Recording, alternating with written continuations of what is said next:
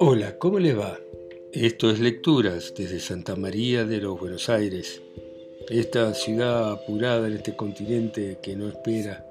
Y vamos a continuar con la lectura de esta obra maestra de Saint-Exupéry, El Principito, El Pequeño Príncipe, eh, que realmente no necesita presentación.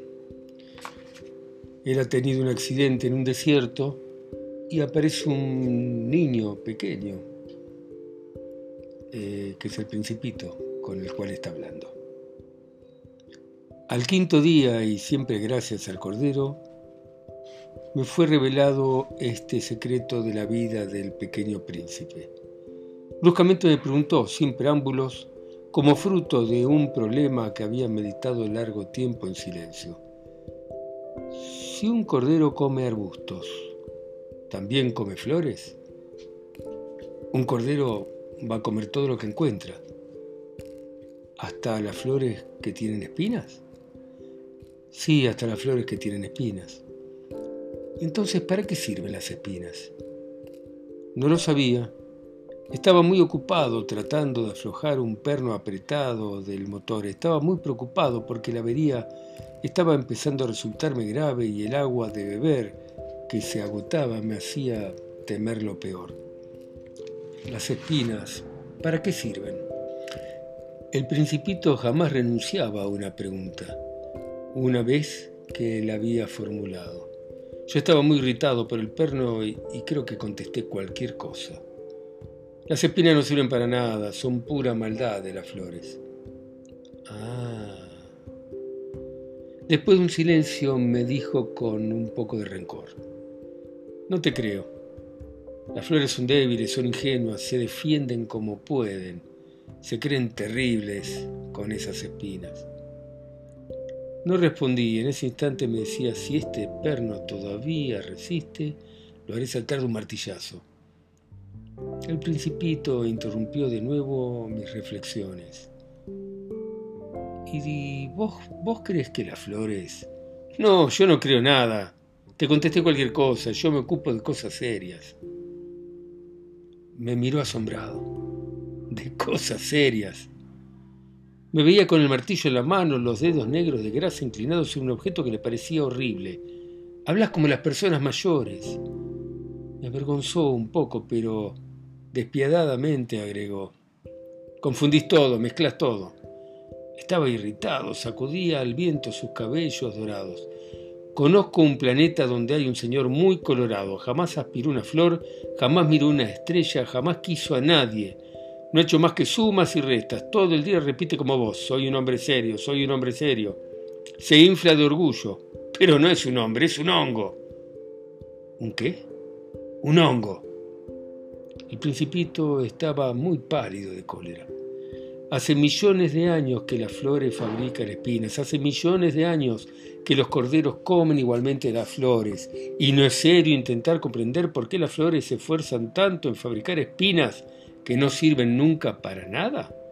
¿No es importante la guerra de los corderos y las flores? ¿No es más serio y más importante que las sumas de un señor gordo y rojo? ¿Y no es importante que yo conozca una flor única en el mundo que no existe en ninguna parte salvo en mi planeta? ¿Y que un corderito puede aniquilar una mañana así de un golpe sin darse cuenta de lo que hizo? ¿Eso no es importante? Enrojecido agregó, si alguien ama a una flor de la que no existe más que un solo ejemplar entre millones y millones de estrellas. Es bastante para que sea feliz cuando mira las estrellas. Se dice, mi flor está allá, en alguna parte. Y si el cordero se come la flor, para él es como si bruscamente todas las estrellas se apagaran. ¿Y esto no es importante? No pudo decir nada más. Bruscamente empezó a llorar. La noche había caído. Yo había dejado mis herramientas, no me importaba ni el martillo, ni la sed, ni el perno, ni morir. En una estrella, en un planeta, el mío, la Tierra, había un principito que necesitaba ser consolado. Lo tomé en mis brazos, lo acuné, le dije, la flor que amas no corre peligro. Voy a dibujar un bozal para tu cordero Voy a dibujar una armadura para tu flor. No sabía qué decir, me sentía tan torpe, no sabía cómo llegar a él, dónde encontrarlo. Es tan misterioso el país de las lágrimas. Aprendí bien pronto a conocer mejor esa flor. En el planeta del pequeño príncipe siempre había habido flores simples, adornadas con una sola hilera de pétalos, que no ocupaban mucho sitio y que no molestaban a nadie. Aparecían una mañana entre la hierba y luego se morían por la noche. Pero aquella había germinado un día de una semilla venida no se sabe de dónde, y el pequeño príncipe había vigilado muy de cerca a esa hierba que no se parecía a las otras. Podía ser una nueva especie de baobab, pero el arbusto cesó pronto de crecer y comenzó a elaborar una flor. El pequeño príncipe, que asistió a la formación de un capullo enorme, sentía que iba a surgir una aparición milagrosa, pero al abrigo de su cámara verde, la flor no terminaba de preparar su belleza. Elegía con cuidado sus colores, se vestía lentamente y ajustaba uno a uno sus pétalos. No quería salir toda arrugada como las amapolas, quería aparecer en el esplendor de su belleza. Era muy coqueta era muy misteriosa. Su preparación había durado días y días y así una mañana, exactamente a la hora de la salida del sol, se mostró. Y la flor, que había trabajado con tanta dedicación, dijo en medio de un bostezo, Ah, acabo de despertarme, perdóname. Todavía estoy toda despeinada. El pequeño príncipe no pudo contener su admiración. ¡Qué hermosa sos! ¿Verdad? dijo suavemente la flor, y he nacido al mismo tiempo que el sol.